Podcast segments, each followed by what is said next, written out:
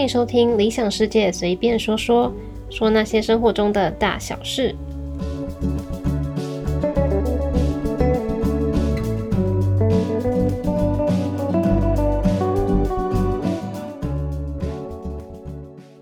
Hello，欢迎收听今天的节目，我是李子。今天呢，嗯，我要来分享一些。我刚到日本后，我觉得不可思议，然后嗯就很惊讶，然后有吓到我的一些事情。那如果你是有常到日本旅行，或者是你有在日本留学或者是打工嗯工作的经验的话，你可能就不会觉得这些有什么好大惊小怪的。但我还是想分享一下当初来到日本后，我觉得惊讶的几件事。不过我要先跟大家说一下。嗯，这些都是我自己个人的感受啦，就不代表所有人。那有些事情也有可能是京都才有的，不代表整个日本。大家就放轻松，听听看吧。好，第一个，嗯，是关于日本住家的门牌，应该大家都有看过，嗯，日剧啊，或者是动漫的住家门口都会挂名牌吧，就写着这一家人的姓氏。因为日本人在结婚之后呢，女生会。嗯，把自己的姓氏换成男生的，就先生的姓氏，大部分啦。不过也是有一些是没有换的。那大部分都会换成先生的姓氏。那比如说他是姓山本的话呢，他的家门口就会挂着一个牌子，写山本。对。那我来到日本后呢，我也很常在散步的时候去观察那些路上的嗯住家的名牌。然后我就想看看自己是不是都知道那些姓氏的念法。如果我不会念的话，我会把它记下来，然后回家再上网查。那有一天呢，我在散步的时候，我就走着走着，我就想到奇怪，在台湾的话会有门牌号码，那嗯会有门牌，然后门牌上会写着门牌号码。可是，在日本好像都没有看到什么住宅上面有有门牌耶。但有可能没有门牌吗？没有门牌的邮差要怎么送信啊？就除了那种公寓或者是大楼会有公寓的名字啊，然后也会写着每一间房子的每一间房间的房号，这样子的话邮差就很好送嘛。但是独栋住宅，我就还真的没有看过有挂着门牌的，都只有名字而已。那后来我就很好奇，我就问了呃我认识的日本人，那那个日本朋友就跟我讲说。没有诶，他们的地址也没有门牌号这个概念哇，还真的是没有门牌跟门牌号诶。那日本的地址是怎样表示的呢？日本的地址在前面一串日文之后呢，后面通常会有一串数字，那大部分都是由三个数字组成的啦。好比说，嗯，你是某某，你的住址是某某县市的某某区，然后后面它会接数字。嗯，比如说一至二至三好了，这个数字代表什么呢？它一二三分别代表的是丁木、翻地跟第几栋建筑物。这样讲可能大家会有一点搞不懂我在说什么。就拿一至二至三来举例好了，这个人的住址呢，就代表呢他是在某县市的某某个区的一丁目二翻地的第三栋建筑物。简单来说呢，就是这个区里面。可能有好几个丁目，那他是一丁目嘛，所以他是住在一丁目里面。那一个丁目里面呢，又有好几个番地，那他是二番地，所以他是住在一丁目二番地的人。那最后一个三呢，这个是我觉得最特别的。我一直觉得这个三可能是号码，就是住址上面会有几号嘛。台湾的话，那后来我才知道，这个三代表是第几栋建筑物。也就是说，这个刚刚一至二至三的这一个人的住址，就代表说他住在一丁目二番地的第三栋建筑物。哇，也太特别了吧！第三栋建筑物，那到底要怎么定义它是第三栋建筑物啊？毕竟他们也没有挂门牌嘛，所以邮差到底要怎么送啊？他该不会要把全部的住宅区，它是第几栋都要背背起来吧？难怪他们要放自己的名牌，这样是不是邮差会比较好找啊？还是说他们邮差其实有另外一套方法可以记住，嗯，那个地址所代表的建筑物？这我就不知道了。不过当时我是还蛮觉得这件事情很特别。那第二个呢？哦，第二个这一个真的我还蛮吓到的，因为呢，这个其实是跟我们的生活比较有关联的，是什么呢？就是日本这边呢，不是所有的 ATM 都是二十四小时可以使用的。会让我吓到的原因，我觉得最主要应该是因为台湾太方便了啦。台湾一般的 ATM 都是二十四小时吧，但是在日本，好，先不要说日本好了，就说我在京都看到的好了。如果是邮局里面的 ATM 的话，那基本上都是跟着邮局的营业时间走。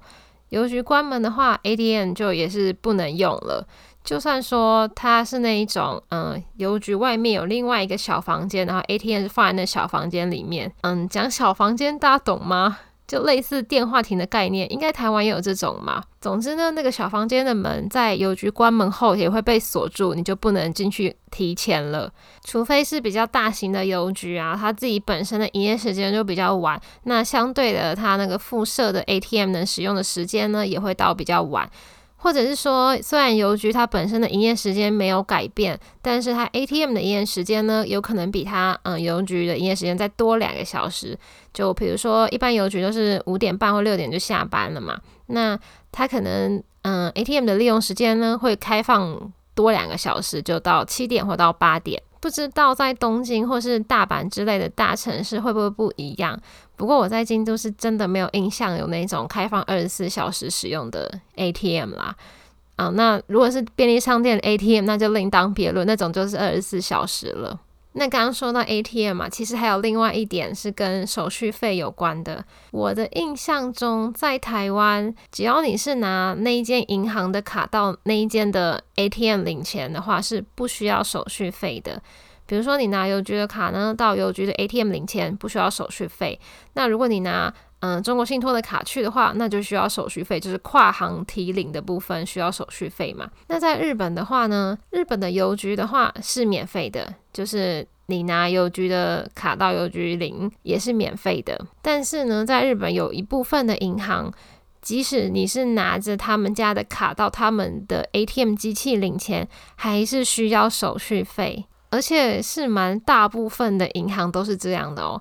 那一般来说，如果是在银行的营业时间拿着那一间银行的卡去领的话，不需要手续费；但如果是营业时间以外的话，就需要手续费了。即便你是拿他们家的卡，还是要。而且这个手续费呢，还会因为你去领钱的时间段的不同，还有所落差。像是嗯，营业时间结束后到当天的十一点左右。这段时间呢，可能差不多是日币两百块吧。那如果是午夜，就是凌晨的十二点到隔天早上这种非常冷门的时间，又会比刚刚的两百块再多一点，可能是三百块日币。这个的话，就每间银行都不太一样啦。如果以后有打算来日本生活的话，可以研究一下这方面的。毕竟你每一次提款如果都花个两百多日币，也蛮贵的呀。领个十次的话，换算起来就台币五百块了，很贵耶。刚开始我真的超级不能理解这个，甚至我觉得很奇怪，为什么我拿着你家的卡到你家的机器领钱还要手续费？但是后来呢，我就了解到日本是非常认同使用者付费这个概念的国家，所以你在别人非营业时间来领钱，你相对的就要付出一点代价。如果你不愿意，那你就要早点来啊。你在营业时间领的话，就不用手续费。其实这也是非常正确的想法啦。只是对于嗯生活非常便利的台湾人来说，刚开始真的是蛮难理解的。好，第三点，第三点呢，是我从 Share House 认识的一个日本大学生那边得知的。以前在看嗯那种日剧、校园剧的时候呢。大部分都是以高中为背景的嘛，然后就算是以大学为背景的日剧呢，我也从来没有注意到这一点是什么呢？就是日本的大学是没有班级这种概念的，是不是还蛮难想象的啊？我自己是有一点难想象的啦，我觉得这样好像很难交到朋友诶。不过这也是为什么日本大学生会花很多时间在社团啊，然后。研讨小组啊，或者是萨库鲁，嗯，就是同好会这种地方，花这么多时间在那边，原来就是因为他们没有班级哦，所以他们要透过这些社团啊、同好会之类来认识朋友。但这个也有一些好处啦，就是上通识课的时候可以去认识一些别科系的人，像台湾的通识课啊。嗯，就算有来自各个系别的学生啊，但是嗯，大家都是只怎么说呢？除非是那种分组讨论啊，或者是要分组报告的时候，老师把你们拆散开来，不然大家其实都是。只会跟自己同系或是本来就认识的人交谈，也不会主动去找那个其他系的人说话啦。没有班级的概念，我觉得听起来很美式，但是我个人还是比较喜欢台湾大学这种有班级的感觉啦。因为我也不是一个很嗯，就是很社交的人。如果我是在一个没有班级的大学里面的话，我觉得我可能真的交不到什么朋友，整个大学生活会有点孤单。那接下来是第四点跟第五点。第四点跟第五点呢，算是我在日本有打工经验后，嗯，有工作经验后，我才感受到的事情。那一个是我发现日本人吃冷便当吃的很习惯，这个我真的一开始完全无法接受。诶，我开始在和服店打工之后呢，因为工作时间比较长，所以会在公司吃午餐。那那个时候大家都会自己带便当，我也一直都以为公司是有微波炉的，结果后来发现公司是没有微波炉的，所以大家都是吃冷便当。诶，我超不能接受的诶，如果你要我吃冷的饭团或者寿司，那当然是可以。可是他们是连那种有肉料理或者是炸物的便当都可以直接吃冷的。天哪，到底怎么可以这样子？而且还有一个我很不习惯的点，就是我去便利商店买便当的时候，店员也都会问我说：“需要加热吗？”台湾人应该会觉得很莫名其妙吧？哈，你问我要不要加热，这不是废话吗？当然要啊，不然我怎么吃啊？可是日本的便利商店店员是真的会问，嗯，甚至还会有他没有问你，然后直接帮你装袋，还要我自己开口跟他讲说：“哎，请帮我的便当加热。”然后有时候我买一个便当，然后加上一个小菜，那个小菜可能是什么炸豆腐之类，就是也是需要加热的东西。那他就算问我说需要帮你加热吗？最后加热的也只有那个便当，小菜没有帮我加热。大概我遇到的，我在这边遇到百分之九十的店员都是这样吧。嗯，只有剩下来的十 percent 的店员会问我说：“那便当以外这个要加热吗？不然我都要自己开口。”但是我来这边有一段时间了嘛，所以我后来也渐渐的习惯吃冷便当了。我现在连那一种有一点菜汁跟汤汁的便当。我都可以不加热就直接吃，然后跟台湾朋友讲到这个时候，他们都会说好恶心，就说我怎么敢吃这种东西？我觉得我的适应力可能还算蛮强的吧。那另外一个呢，就是我发现日本人对三 C 产品好像没有我们想象中的那么熟悉。我的印象里面的日本是一个科技大国，嗯，说科技大国是不太正确啊，嗯。总之就不应该是对科技产品这么不熟悉的。那我指的不是学生或者是刚毕业的年轻人啦，这种的话基本上对三 C 产品是还蛮熟悉的。那我说的是，嗯，三十五岁以上，然后到五十岁的。壮年、青壮年时期的人吧，为什么我会有这种感觉呢？就是我在这边上班的时候啊，有时候会有同事问我一些非常基本的东西哦，有多基本呢？好比说他们在看我回信，或者是我在做表格，然后很动作很快的时候，他们会跑过来说：“哇，你怎么动作这么快啊？”然后，诶，你怎么可以不用话术就可以贴上或复制？这不是连小学生都会的 Ctrl 加 C 或加 V 吗？如果你是个年纪大的爷爷跟奶奶就算了，可是不是诶，是一个四十左右的人，我就想说啊，怎么会跟我想象差这么多？还甚至有一个同事曾经，嗯，看我在做表格的时候，我那时候好像要把上个月的数据改到下个月的数据吧？诶，不是，我是要把本来做好的上个月的数据，然后用最新的。那个数据填进去，但是因为如果我直接复制现在的话，表格可能会跑掉，所以我就我就开两个视窗嘛，然后把它拖移到另外一个文件里面。那我那个同事看到我在拖移的时候呢，他就说：“原来可以这样拖哦，我每次都一个一个复制。”诶，当下我也是，哈，怎么你会不知道可以用拖的啊？因为这些东西明明就是连我爸都知道的东西啊。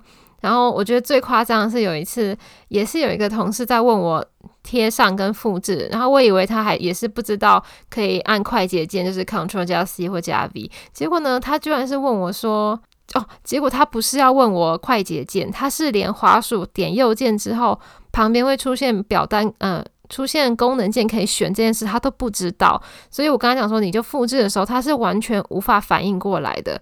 他只是就直接问我说怎么复制，我也是超 shock 的那个，因为他也是一个不是很年纪很大人，他是四十岁的人呐。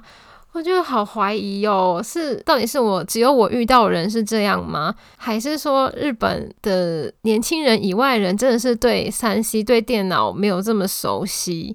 如果大家知道的话，一定要告诉我，因为我真的很好奇。那最后两点呢，是比较单纯我个人的感受啦。嗯，我发现呢，日本人穿牛仔裤的比例比台湾低很多诶，我不知道是不是台湾现在穿牛仔裤的人也变很少了，但是就我在日本这几年啊，真的是一年比一年就越来越少看到穿牛仔裤的人。嗯，撇除那种上班族就不适合穿牛仔裤上班之外啊，就连。我们说到牛仔裤，会先联想到了大学生族群，也超级少人穿的。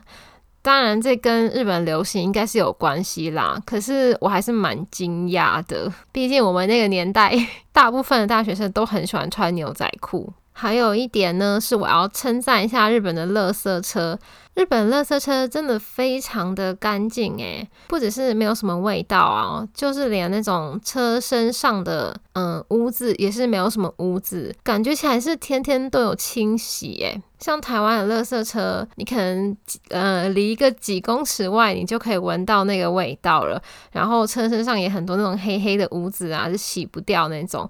这种污渍的话，如果你没有每天就是用到了当下就洗的话，隔几天就是洗不掉嘛。就从这边可以看出，日本人对环境整洁啊、卫生这方面真的还蛮注重的。对，那啊，说到环境，我还要再讲一个，嗯，京都让我蛮意外一点。京都在路上是禁止抽烟的，就我知道，嗯，日本是没办法边走边抽烟啦。那但是以我自己的观点来说，虽然我不抽烟，可是，嗯，我会觉得说这个地方如果被禁止抽烟的话，应该是因为它是有，嗯，三人以上就是一个公共场合，所以。公共场所，所以为了不要影响到别人，那个地方是禁止吸烟的。像台湾就是这样的吧，那种餐厅啊或者车站之类的公共场所就是禁止吸烟。那在一般的马路上，如果没有特别标示的话，是可以吸烟的。我知道以前骑楼也可以吸烟嘛，但是好像后来改了，连现在连骑楼都不能吸烟了。那可是如果是你在那种人来人往的马路上抽烟的话，也是不太好啦。虽然那是一个开放的室外场合，但你还是很容易影响到别人。那日本是禁止边走边抽烟嘛？可是我惊讶的是，京都连定点抽烟都不行，室外的话。我是有看到一个说法啦，那那个人是说，因为京都有很多那一种，嗯，拥有好几十年历史的木造的传统房子啊，那为了要保护那些旧房子、老房子，所以就禁止那个吸烟族在路上吸烟。那京都到底要在哪里吸烟呢？除了本来就开放吸烟的那种餐厅，或者是咖啡啊，或者是一些 kissa 店，就是。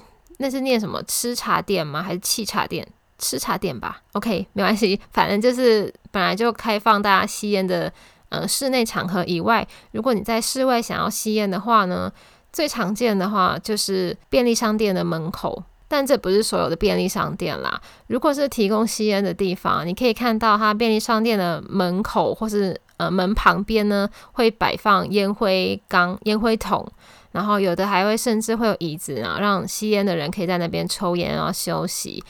不过这一种便利商店通常都是比较大一点的，它的门口会有一小块空地，然后就提供一个吸烟可以吸烟的场所这样子。